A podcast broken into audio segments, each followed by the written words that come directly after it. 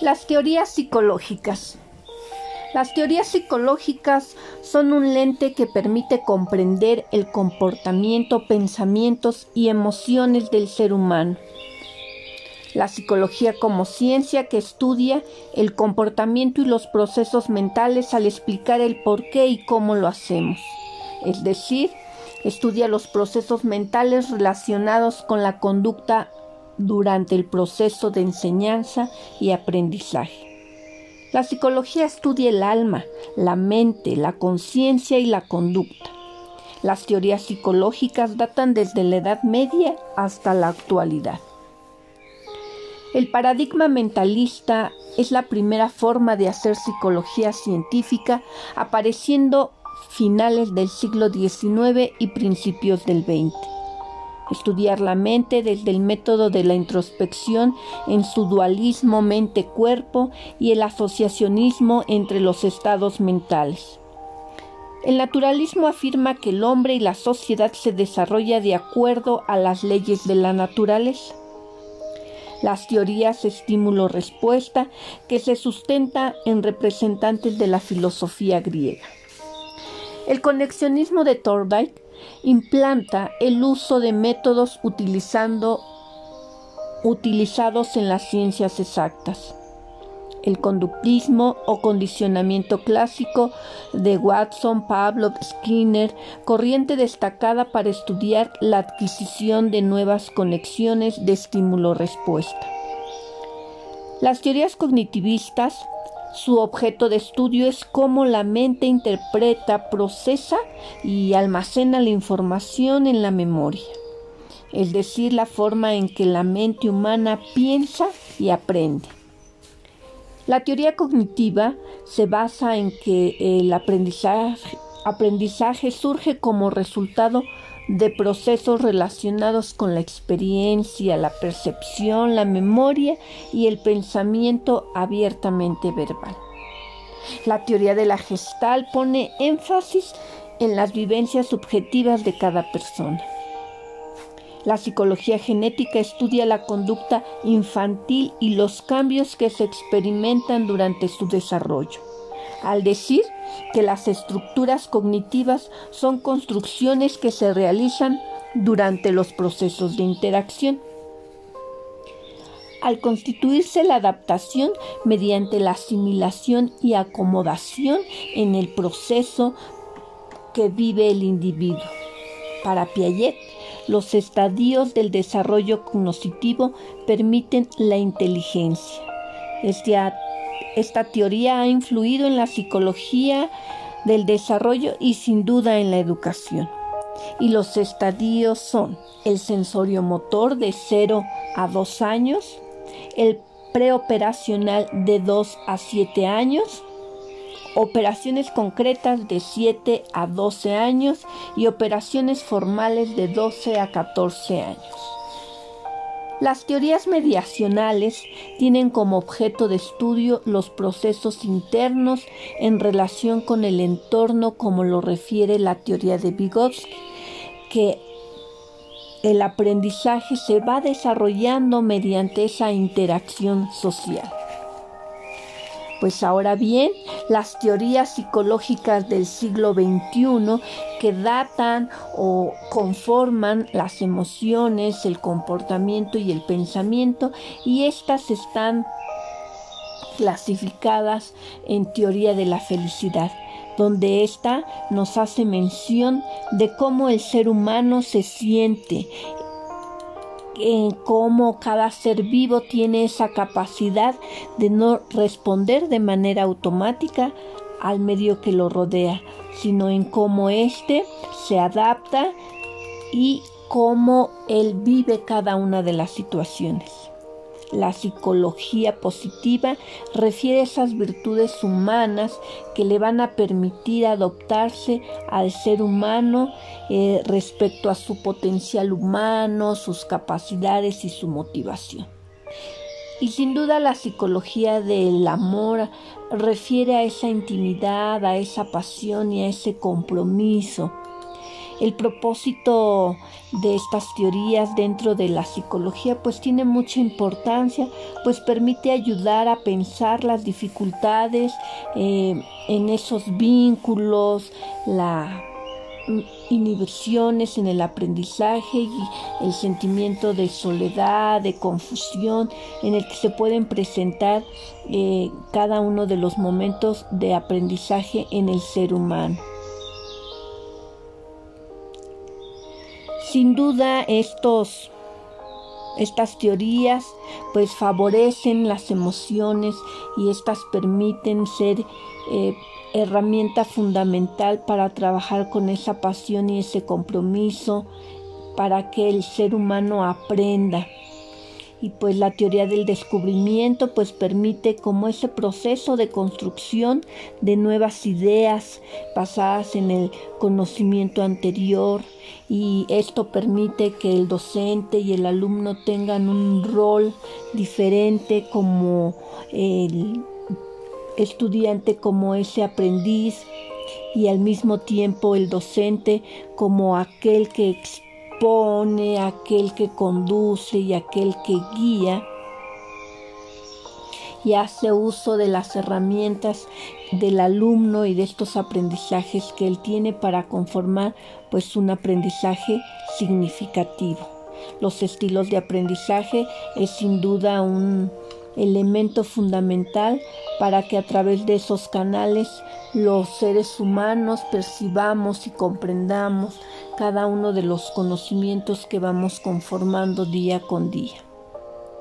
La neuroeducación es sin duda una temática actual en el campo educativo donde nos hace mención que las neurociencias son esa estructura y esa función del cerebro relacionada con la pedagogía porque ésta refiere al aprendizaje y sin duda a la psicología porque esas conductas, esos procesos mentales dan pie a esa neuroeducación. Esta teoría eh, permite un aprendizaje aún más significativo y vivencial y la neuropsicología pues esa es esa especialidad eh, que permite a las, en el campo de las neurociencias a estudiar esa relación entre los procesos mentales, conductuales y el cerebro y constituyen pues un punto de encuentro entre la neurología y la psicología para esos eh, estudios clínicos infantiles que tratan de diversas alteraciones en el, en el desarrollo humano el estudiar esa organización cerebral eh, de la actividad cognitiva, conductual y el análisis de esas eh, alteraciones, pues dan pie a esa patología cerebral.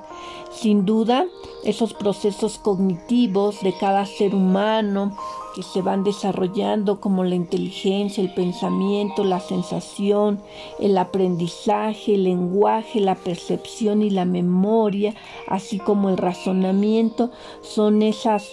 habilidades superiores que dan pie a esa construcción y esos procesos cognitivos básicos que permitirán al ser humano aprender día con día. Sin duda la memoria como parte eh, en el cerebro, como esa capacidad de, de almacenar información y el potencial que tiene de recordar. Y es imprescindible para vivir. ¿Por qué? Porque se recuerdan sucesos, se recuerdan información y este es un elemento y herramienta fundamental para aprender. Esos procesos cognitivos superiores dan pie a la construcción de vivencias, conocimientos, comportamientos y esas funciones ejecutivas de la flexibilidad cognitiva pues dan permiten esa planificación, toma de decisiones y fluidez verbal. Pues bien, eh, lo que llega a pasar en la en el cerebro es que a través de las emociones que vive el ser humano hacen su función los ganglios basales, el hipotálamo, el cerebelo, el hipocampo, la neocorteza, la amígdala, el tallo cerebral y esto en su función interna del cerebro pues da pie a que podamos poner en práctica emociones, pensamientos y sentimientos. Lo que llega a pasar en el cerebro cuando estos pensamientos cambian o cómo estas teorías psicológica positiva o teoría de la felicidad pueden ser elemento, herramienta fundamental para llevarla en las aulas, ya que el trabajar con las emociones da pie a que los alumnos se encuentren en un estado emocional que Em, eleva su capacidad de seguridad, su capacidad de percepción, eh, ayuda a recordar, a utilizar esa memoria y podemos ayudarlo para que estos aprendizajes se vayan conformando. Y sin duda pues benefician esos pensamientos positivos tanto a la vida personal, social y escolar de los seres humanos, no solo de los estudiantes, sino también de los docentes y pues la importancia de estas teorías psicológicas no solo es en el campo de lo teórico, sino también que éstas pueden llevarse al campo de la práctica, en las aulas, en el campo educativo y se pueden implementar diversas eh, psicología positiva como puede ser la el la neurociencia, la programación neurolingüística, el coach, el trabajar las emociones y esto permitirá un mejor eh, sentido a la vida, un mejor sentido a las acciones y sobre todo el ser esa persona sabia en la toma de decisiones y de disfrutar de la vida. Las teorías psicológicas. Las teorías psicológicas son un lente que permite comprender el comportamiento, pensamientos y emociones del ser humano. La psicología como ciencia que estudia el comportamiento y los procesos mentales al explicar el por qué y cómo lo hacemos. Es decir, estudia los procesos mentales relacionados con la conducta durante el proceso de enseñanza y aprendizaje. La psicología estudia el alma, la mente, la conciencia y la conducta. Las teorías psicológicas datan desde la Edad Media hasta la actualidad. El paradigma mentalista es la primera forma de hacer psicología científica apareciendo finales del siglo XIX y principios del XX estudiar la mente desde el método de la introspección en su dualismo mente-cuerpo y el asociacionismo entre los estados mentales. El naturalismo afirma que el hombre y la sociedad se desarrolla de acuerdo a las leyes de la naturaleza. Las teorías estímulo-respuesta que se sustenta en representantes de la filosofía griega. El conexionismo de Thorndike implanta el uso de métodos utilizados en las ciencias exactas. El conductismo o condicionamiento clásico de Watson, Pavlov, Skinner, corriente destacada para estudiar la adquisición de nuevas conexiones de estímulo-respuesta. Las teorías cognitivistas su objeto de estudio es cómo la mente interpreta, procesa y almacena la información en la memoria, es decir, la forma en que la mente humana piensa y aprende.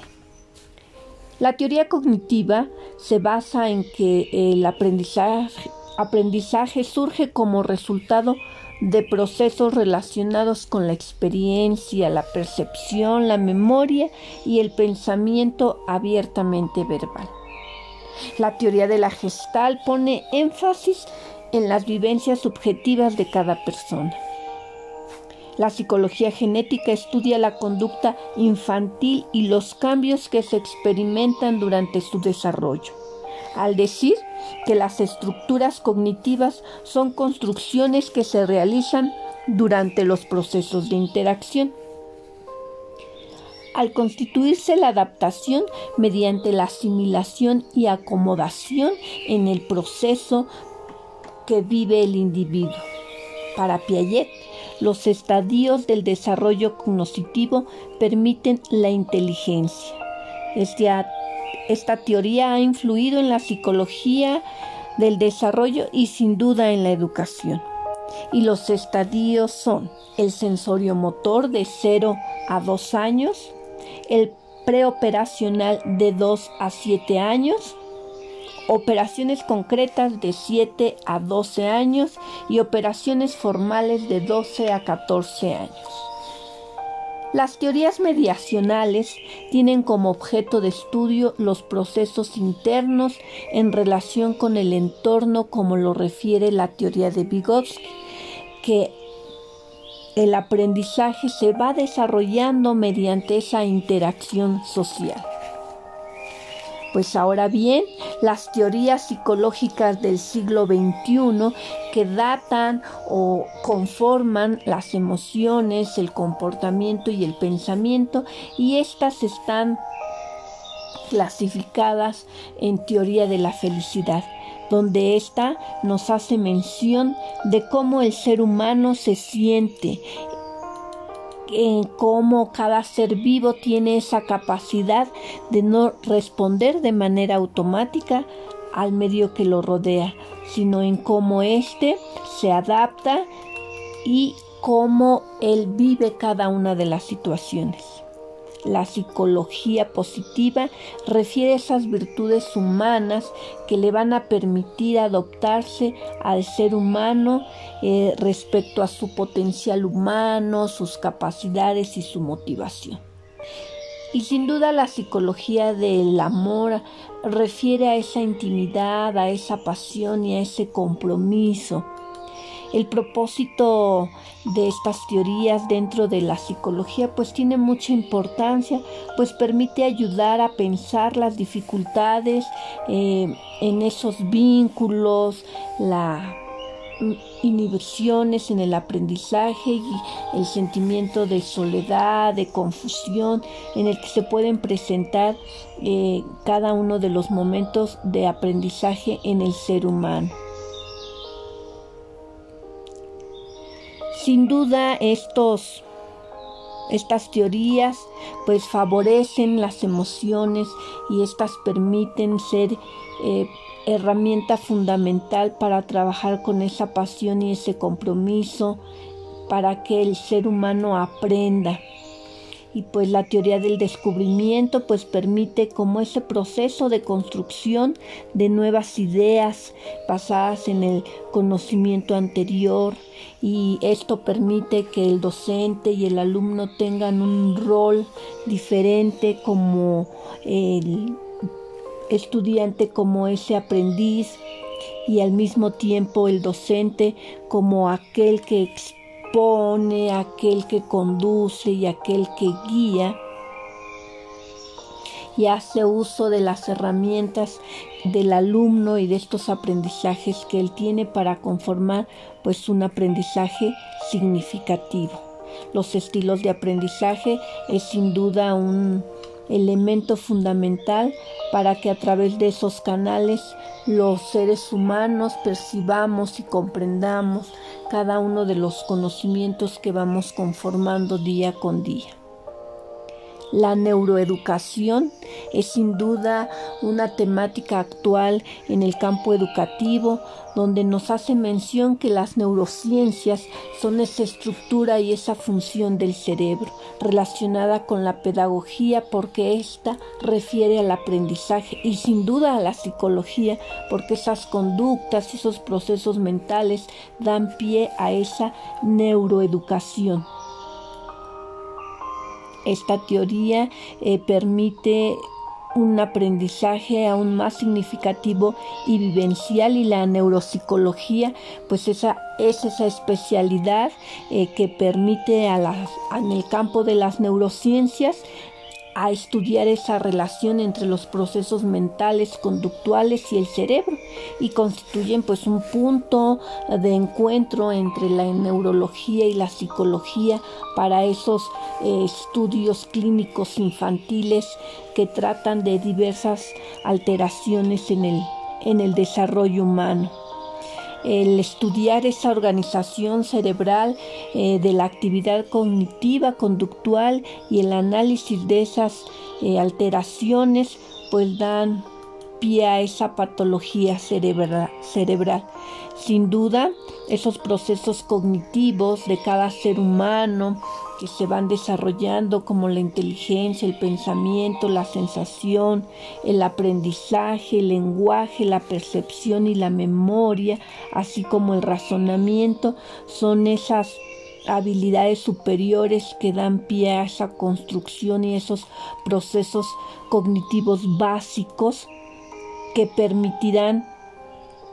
al ser humano aprender día con día. Sin duda la memoria como parte eh, en el cerebro, como esa capacidad de, de almacenar información y el potencial que tiene de recordar. Y es imprescindible para vivir. ¿Por qué? Porque se recuerdan sucesos, se recuerdan información y este es un, un elemento y herramienta fundamental para aprender. Esos procesos cognitivos superiores dan pie a la construcción de vivencias, conocimientos, comportamientos y esas funciones ejecutivas de la flexibilidad cognitiva pues dan permiten esa planificación, toma de decisiones y fluidez verbal. Pues bien, eh, lo que llega a pasar en la en el cerebro es que a través de las emociones que vive el ser humano hacen su función